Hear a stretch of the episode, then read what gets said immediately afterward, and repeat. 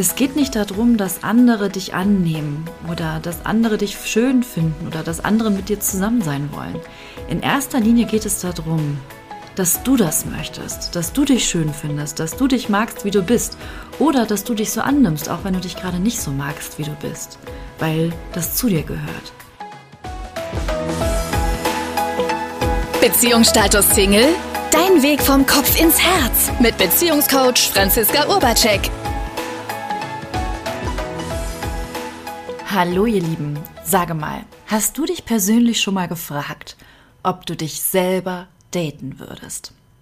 Wir fragen uns immer ganz häufig, würden andere uns daten oder was mag der andere an mir oder was lehnt der andere vielleicht an mir ab? Aber wir fragen uns nur seltenst, meiner Meinung nach, würden wir uns selber daten. Also was wären deine Gedanken, wenn du dich das erste Mal irgendwo kennenlernst? Ich erzähle euch mal, wie das bei mir war früher. Und zwar war es so, dass ich früher mich wahrscheinlich selber nicht so gerne gedatet hätte, beziehungsweise nur ein Teil von mir. Weil ich eine große Überzeugung über mich selber hatte im Sinne von, ich wäre nicht liebenswert. Ich bin ja eh viel zu dick für einen Partner und ach überhaupt, ich bin oft so drüberstellend und dominant und wer mag denn schon einen drüberstellenden und dominanten Partner haben?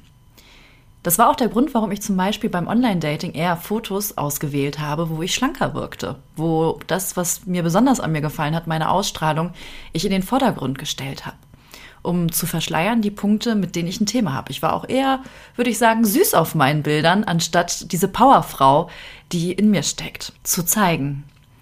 Und das Interessante ist, ich habe das mal überprüft bei, ich schätze mal jetzt über 100 Coaches, wo ich das gemacht habe, auch bei deren Online-Dating-Profilen. Und es ist fast bei allen so, die ein geringes oder negatives Selbstwertgefühl haben, verstecken den Part, den sie bei sich selber nicht mögen, in ihrem Online-Dating-Profil. Was meine ich damit? Ich hatte zum Beispiel mal eine Dame im Coaching, die eher zu den Menschen gehört, die übersensibel sind oder hochsensibel. Das bedeutet, dass Kleinigkeiten oder kleine Uneinigkeiten zwischen Menschen sie sehr emotional bewegt haben und dass das ihr auch sehr zu schaffen machte, dass sie dann dadurch auch eher ernst unterwegs war. In ihrem Online-Dating-Profil hat sie sich aber gezeigt als die fröhliche, Festival-tanzende Frau, die immer glücklich ist. Und ja, auf den Festivals, wenn sie tanzen konnte, war sie sehr glücklich. Aber das war ja nur eine Facette ihres Daseins und das, was sie alltäglich auch ausmachte, ihre Übersensibilität oder Hochsensibilität und das Wahrnehmen von, von Schwingungen oder große Empathie für Menschen, das hat sie eher versteckt, weil sie darüber eine negative Bewertung hatte. Genauso ist es so, dass ich einen Ingenieur in meinem Coaching zum Beispiel mal hatte, der absoluter Experte auf seinem Fachgebiet ist und eine, ja, eine Superqualität hat oder Superkraft hat, meiner Meinung nach, dass er Zusammenhänge so logisch erfasst. Also ich liebe Menschen, die diese Logik innehaben, weil ich ja in vielen Dingen nicht so logisch aufgebaut bin, bin ich, finde ich von meinem System her. Aber anstatt, dass er sich damit auch zeigt mit seiner logischen Superkraft oder das, was ihn als Typen ausmacht, hatte er zum Beispiel in seinem Online-Dating-Profil eher eine witzige Seite von sich gezeigt oder eine ähm, ja auch eine, eine so eine Clowns-Seite, wenn ich das so sagen darf. Also auch dort wieder ein Part nicht zeigen wollen, weil er darüber auch oder für die Seite der Logik schon Ablehnung erfahren hat.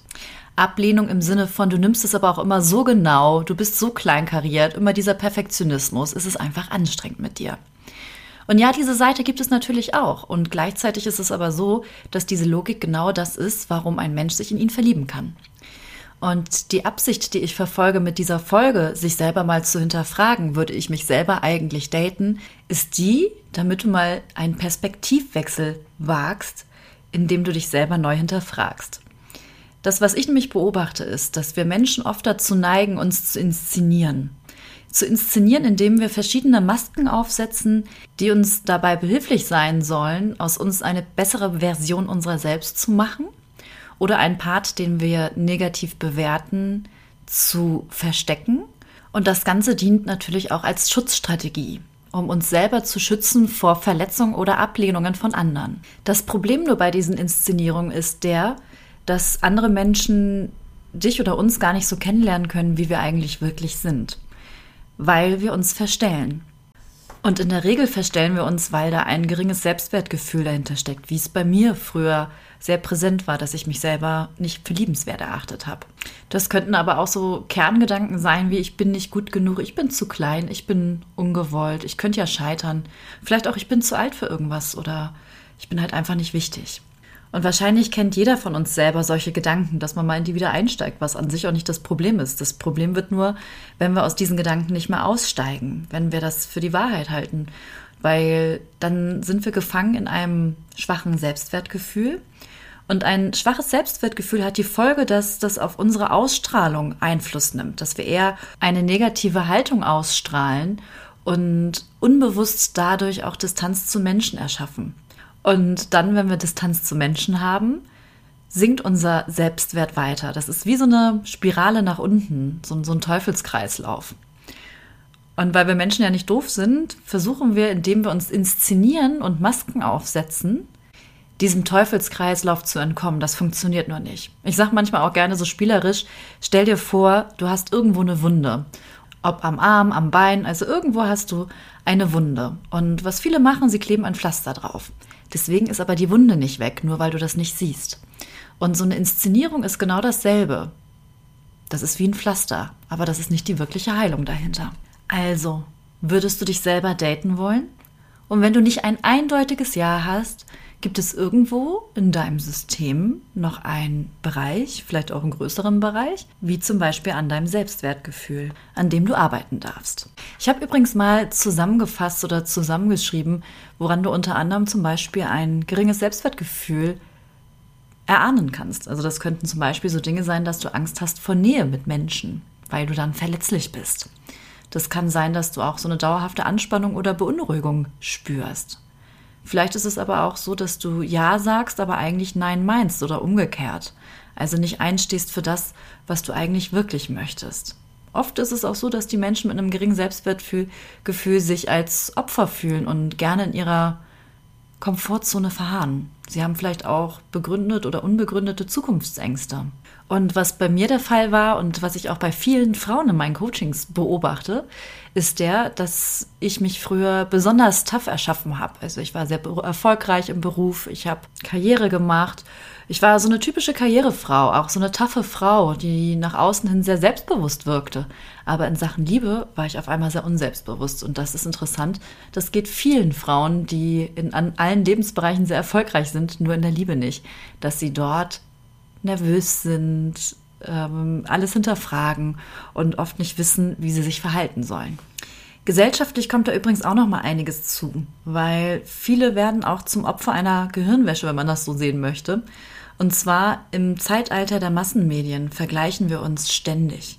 Wir vergleichen uns ständig mit den unvergleichbaren, den gepimpten Bildern auf Instagram, der perfekten Welt auf Facebook, den erfolgreichen YouTuber oder auch auf LinkedIn, den erfolgreichen Menschen.